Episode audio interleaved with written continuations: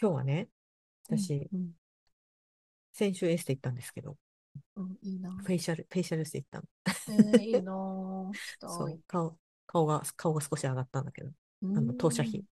うん、いいな。で、それで、なんか、そこのね、こうマッサージしてくれる時お姉さんが喋ってて、 なんか、うちの店めっちゃピーカツ女子来るんすよ、みたいな。ピーって隠してないな、とかと思いつつ、うん。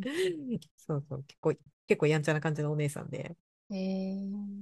そう。で、その時の話がちょっと面白くってさ、なんうか、んうんえーそうなんですかみたいな感じで、どんな人うんうんくうんどんな感じなんですかねみたいな。うんなんかそ、うんうんそういうの分かるんですかみたいな、その、うん明らかに。確かに別に書いてるわけじゃないじゃん。まあ、うん B 活中とかさ。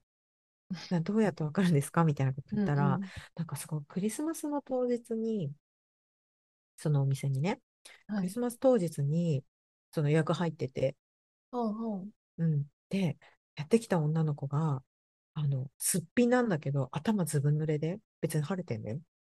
えー。やってきてて、で、うわ、この子、どうしよう、やばいかな、みたいな感感じだっ。たんだけど、もうなんか淡々とこう無言で施術、うんエステししてたら、なんか自分の方から、えこれからうん彼とデートなんです、みたいなこと言ってて、はい。そうなんですね、みたいな。うんで、なんかこれから彼に、えっと、彼とうん。一緒にクリスマスプレゼント買いに行くんですよ。だから綺麗にしなきゃと思って、みたいな。うん。うん。うん。で、なんか、どこ、どういうとこ行くんですかみたいな、こう話の流れになって、なんか、イブ・サンローランうんか、なんかビトンか、わかんないけど、なんかその辺、うんでも要はうんハイブランド系。で、うんなんか彼が教えてるの買うから、みたいな。うん。いや、そうなんですねって言ったら、あの、その彼にプレゼント買うために、今日朝までパパと一緒に行ったんですよ、みたいあー、な。なるほど。彼、うんそっかそっかそっか。パパ活の相手ではないんですね。そう。はい。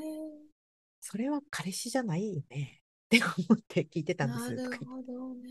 ってそう。一緒にいるために。へえ。そう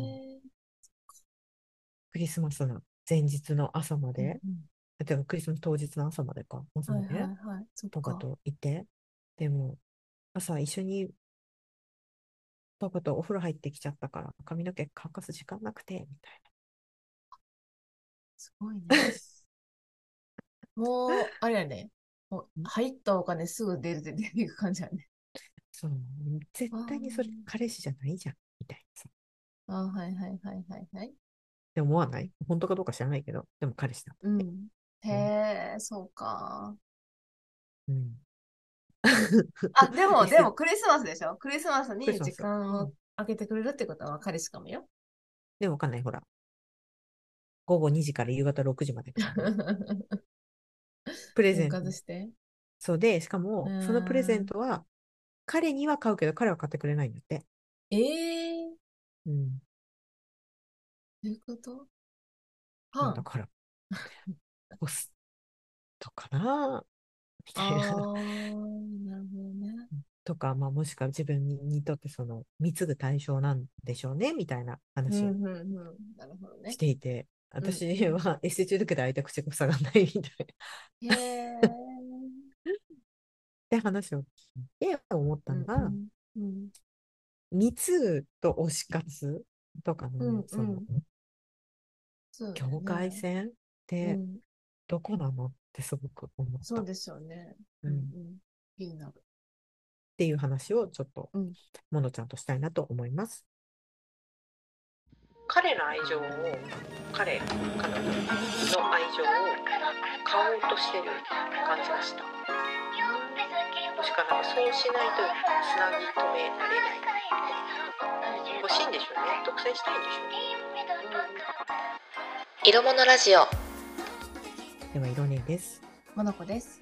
っていうね、すごい衝撃な、衝撃のエステ体験してたんだけど。そうですね。 なんかそんなオプションもついてくるんですね。いやーほん、本当にめっちゃ面白かったわ。これは、これは色物で話せると思って。あーいやなんか私の友達で推し活してる子結構お金かけてるんですよ。身近割と。身近な人フ身近ではない、まあ、ファンファンです一ファン。ァンか。うん。うん、結構お金かけてるし、まあ、それこそその、ね、ジャニーズジャニオタうの人たちとかって、そのコンサートとか、うんあと服とか、自分をきれいにするためのものとか、うんっね、それでも結構お金かけてる。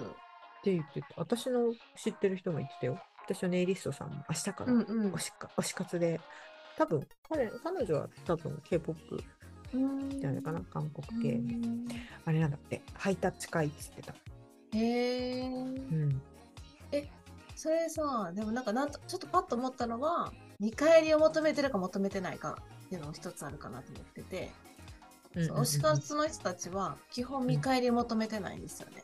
うんうんうんその友達は全くその人と付き合うとかはうんうん考えてないし、うんそれで言うと、パパ活女子のその子は、見返りを求めてお金出してるから、それは貢ぐうんそうなんか彼の愛情を彼彼女の愛情を買おうとしてる感じがした、うーん。もしくはなんかそうしないとつなぎ止められないみたいなうんうん、欲しいんでしょうね、独占したいんでしょうね、うんうん。うん、やってることはなんか、うん相手のためにお金を出すっていうのは、なんか一緒の気が。まあ、額も違う。まあ、でも結構友達は額出してるから。そうなんだ。私の知ってる推し活してる人たちは、その彼、推しの彼に会うために髪の毛染めて、うんうんうあんの。まつげ整えて、ネイルして、新しいワンピース買っうんうんうんて、で、大阪までっつってた。なんかさこその子を売れさせるためにうんうんうん。貢ぐ貢ぐ与えることもあるじゃないですか、あなあ、んか吉原とかそっちのあとプリティウーマンとか。ああそうそうそうそうそうプリティウーマン系、うんうんうんうんそれはそれは貢ぐプリティウーマンは貢いでそるれはなんかあれだよね、光る現実的だよね。うん要は自分にとって理想の投資じゃないこれ。でも狙ってたよプリティウーマンは、でもプリティウーマンはね、誰はなんか、あれじゃん、もともと恋を買ってるからさ。あれはでもまあ言うたらパパ活やなうん、あれパパ活の理想系だか。あパパ活からあだから、あの、光源氏でしょ要は。自分の、うん自分にとって理想の女性を作るって話じゃない光源氏って。うんうんうんうんううんん。だからそういう意味で、うんあの、まあ、投資というか。うんあれはなんか育てる、あれ、いポケモンじゃん要は。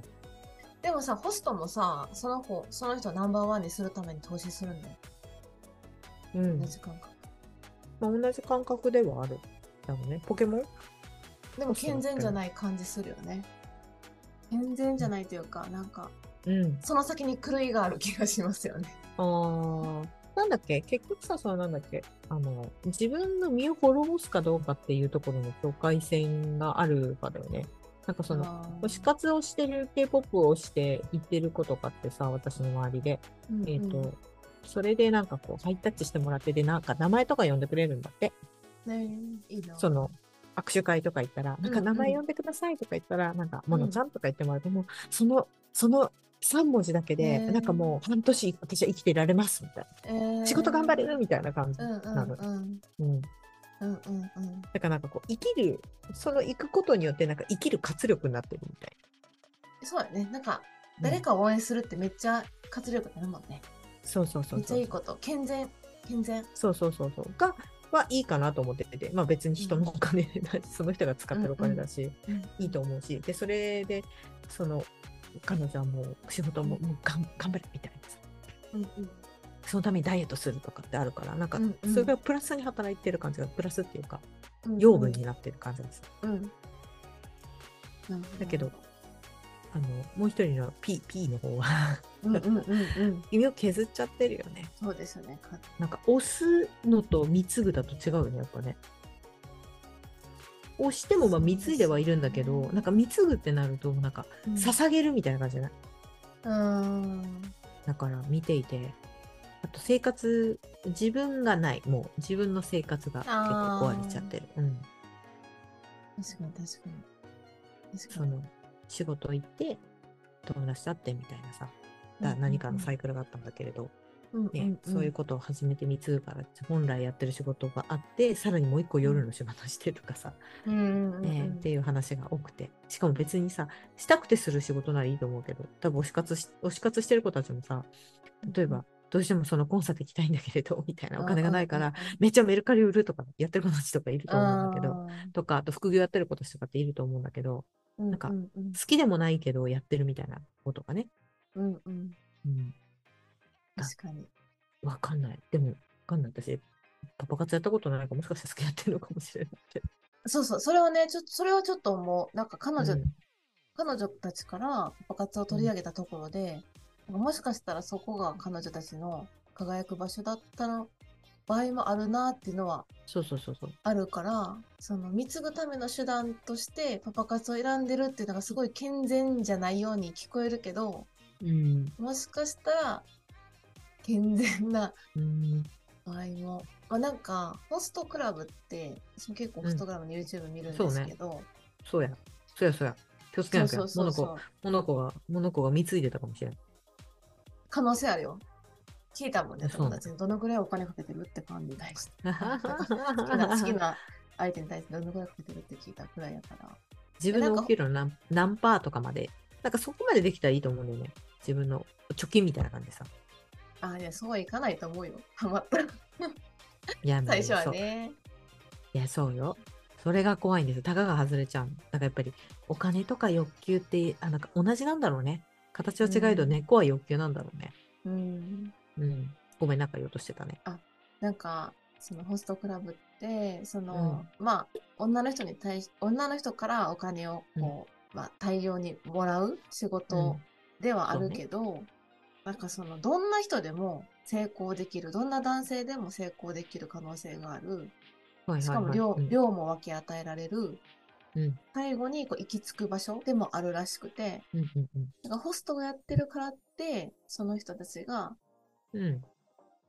健全じゃないっていうわけでも、私が YouTube に影響されすぎてるのかもしれへんけど、なーってのは思ったんですよ。だからそのパパ活、でパパ活ってダメなんだっけ法律でダメなんだっけうん、賠償は良くないでしょ。賠償はダメでしょ。あ、でもパパ活は売春デートをしているという名目ですよね。名目はね、ですよオねプションついてた。うんだからその、またちゃんと風営法とかに登録してるところ経由やったら、まあいいんだろうなっていうふうに 思ったっていうね。でもなんか貢ぐってなると、うんうんどんな仕事をしてたとしても私は全然その仕事に対して批判的には思わんうんようにはしてる。ただ、それで身を壊してしまうのはやっぱり違うなって思う。別にうん何の仕事をしててもいいと思うんだけど、うんうん。あの人を傷つけたりとかね、ああ。それこそ例えば薬を売るとかそういうのはダメだよ。うんまあ、それはね、なんか水語とか関係なくも、それ、それ自体がダメな気がする。そうそうそうそう。だけど、うん果たして、そのさ、そのさっきの一番最初言った子が、その朝までさ、うんね、パパといて、で、うん彼氏に貢ぐお金を作ってっていうのって、これは幸せなのかなっていうのが一番疑問だった。うんああその時は幸せでしょうね。あそっか、そういうもんか。ああうん、その時は幸せなんだろうな。うん、あくまでだって私の価値観ね。うん。いや、活力があるじゃないですか、その子。そっか、そうだよね。だって朝まで、で朝風呂入っそてうで。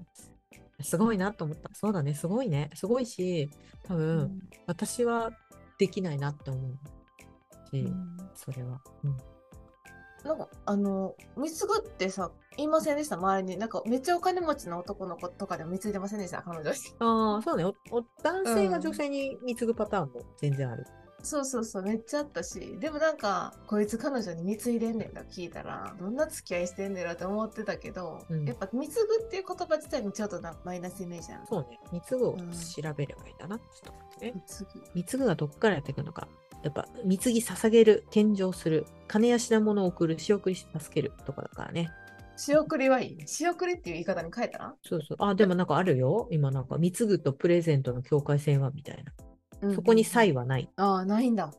うんないって書いてる。ただ、そんな女性も紐男と別れた途端にあんなに貢いだのにと愚痴をこぼすことはいがあはりいますみはたいいなはい。うんなるほどね。もしかしたらこれこそが貢ぐとプレゼント協会なのかもって。でもだから結果論しかないってうんうん書いてね。主うん観なんや、全部主観ね。そうね、そのさっきの女の子も彼に微糖のバッグをプレゼントしてるのね。はいはいはい。だからそ私のが勝手に貢いでるって言葉つけちゃったのか。ああ、なるほど、なるほど。ごめん。ごめだん。からも う、無理やわ、そのね、その P 活をしてる子にね、もう彼のにむつ貢ぐのやめなよって言っても無理やね、それは通じないよね。本人うん。考えてないもんね。うん。主観だし、自覚しないとダメっていう。うんやっぱ一番多いのは、他の女に負けたくないだって。おうおうおうおう。あと、彼氏に嫌われたくない。ああ、嫌われたくないね。そりゃそう嫌わだれよたくなね。い。うん。つながってる感じするもんね、仕送りしたそうだよね。うん。でもすごいよ。筑波大学が論文出してる。へえ。オタクはなぜ貢ぐのか。推しに関わる消費行動の合理化についてだって。ちょっと読んでないけど。面白そう、それ。これはでもなんか消費行動だろうね。うーんまあでもなんか確かにプレゼントだったら、プレゼントというふうに推し、これ貢ぐじゃなくて、プレゼントとして考えると、確かにプレゼントってする方楽しい、するのも楽しいじゃないそうそうそううんうん相手が受け取り上手だったりしたらもっと嬉しいじゃん。うん。で、多分、ホストとかそういう、いやそういうお仕事をされてる方って絶対上手だと思うのね。うんうんうん。で考えると、あとはその、推しのアイアイドルとかされてる人なんてもう、受け取ってなんぼじゃなくて。ありがとう、君たちがいるから、みたいな。愛してるよ、あーみたいなさ。はいはいはい。いやだだからもうその感覚を味わわないことが一番ですよね。貢ぐを避けるの。ああ、第1回目やらないこと。受け取ってもらえたー、みたいな。その経験をしないこと。あ、そう。でも、推し活をしたいっていう人も多くないあのやっぱエネルギー回るからさ。その、さっきまあねで私のネイリストさんみたいな感じで、その、一言、ものちゃんって呼んでもらっただけで、半年生き返るみたいな。なんか主観なんだね、これは。えー、でもさ、危険原の推し活さ、一番全敗の推し活って何ですかアニメアニメでもアニメ最近ありやもん。グッズとか出るもんね。声優、声優にある。けど、私はそんなに、なんだっけ。で、まあ、うん、二次元は、二次元だって認識してるから。グッズ買うじゃないですか。買う買う買う買う買う買うよもうめっちゃあるよめっちゃあるけどあのなんだっけ大人になって部屋それで埋め尽くすほどでもないまあ埋め尽くしたい人は埋め尽くせばいいと思うけどなんかあるじゃんまたちまくさうんうん。別にそこまで欲しくないなんかコミケってすごいんでしょコミケはね楽しいよあとねコミケ。うん。最近ちょっと自分の中でまあいろいろと向き合うことがあってうん。自立ってなんだろうって考えたのあっつの方自立の方自。立、うん、自分で立つの方うんうん。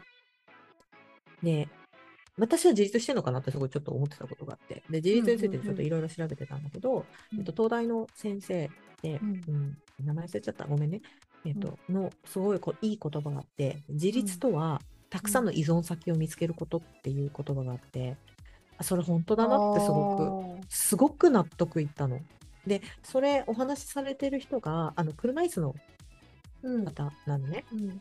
で、えっと、親さ親がもうすごく心配してなんかうん絶対にそんななんか家から出ないでみたいなお母さんだったらしいんだけどちっちゃい頃。うんうんでもなんだっけそのいいろんなそのほ自分以外の障害を持ってる人のそのうん本とか何かを読んだ時に、あなんかもしかしたら自分でもできるかもしれないと思ってで、あの出身がちょっと違うとこだったからもうそれだったら親から明らかに離れられる東京に出てきて東大受かっただってそれもすごいんだけど、うん、で東大に入ってで自分で寮で暮らしたらうん自分のことを知ってくれてるかもうみんなが助けてくれる、うん、でもう本当にいろんなこと変あの下の世話とかももし自分が失敗とかしちゃったら助けてくれたりとかするし、うん、あのお風呂入りたかったら解除してくれる人がその寮の中にとかいて、でその時に気がついたのはうん、も今までは自分の依存先は親だけだったんだって。でもそうじゃなくうんうんうんて、うん今自分にはこんなに手を伸べて依存していい人たちがいるんだと思った時にはっきり自立したと思ったんだって。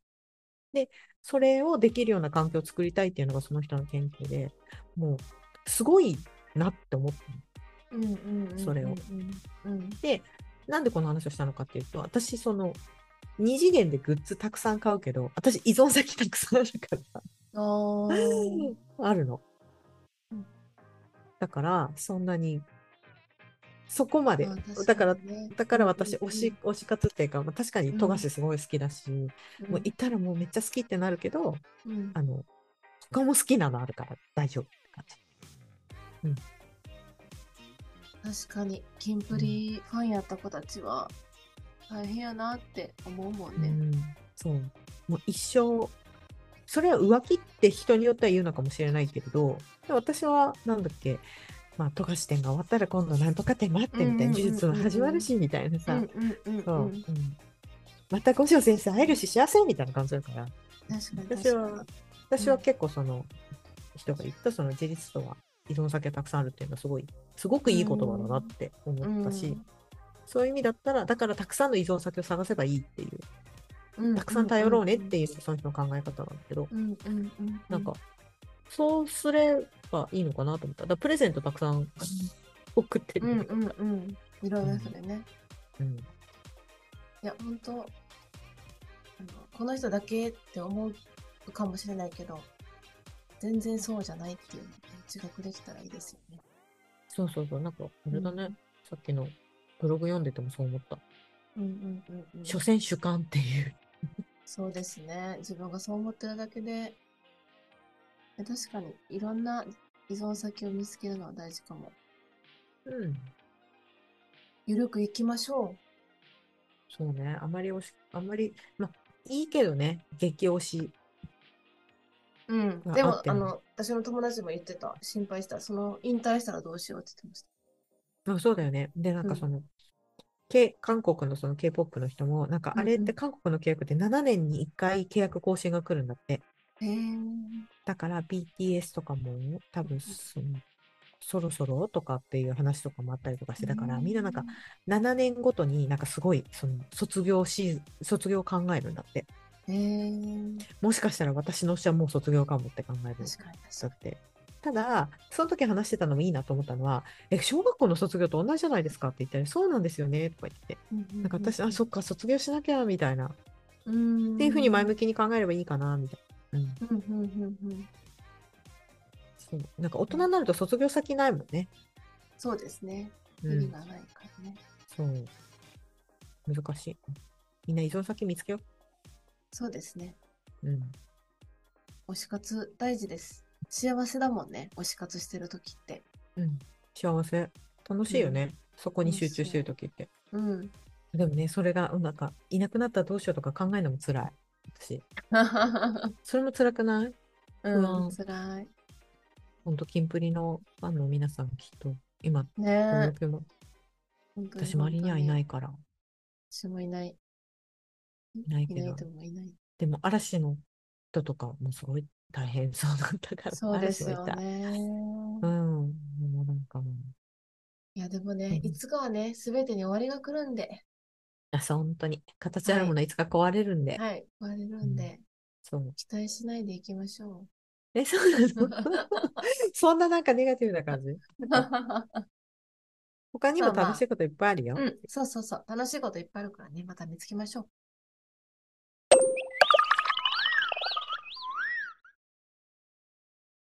じゃあここでお便はりい来てます。はい、ありがとうございます。はーえい。っと、2つありますね。うんこちらですね、ポッドキャスターさんです。えっと本のは学びと私の時間、わたときですね。のミキさんです。ミキさん、声かわいいですよね。うん。綺麗だなっていつも思って聞いてます。はい。えー、いろねえさん、ものこさん、こんにちは。本と学びのミキです。いつもお二人のお話にわかるなぁと共感しながら、そして楽しみながら拝聴しています。ものこさん、いつぞやは脱出ゲームありがとうございました。一緒にできて楽しかったです。私もです。 うんね何もなんか役に立てなかったんだけど。 あ、そうなのはい、私脱出ゲーム得意じゃなかったでした。すいませんでした。 うん。えー第120回で初デートで脱出ゲームの話をされていましたが、私も以前はいはいアプリで恋人を探していたとき、1回目のデートでリアル脱出ゲームへ行くことがありました。すごい。すごい。ちゃんともうチャレンジされてる方がいらっしゃ る。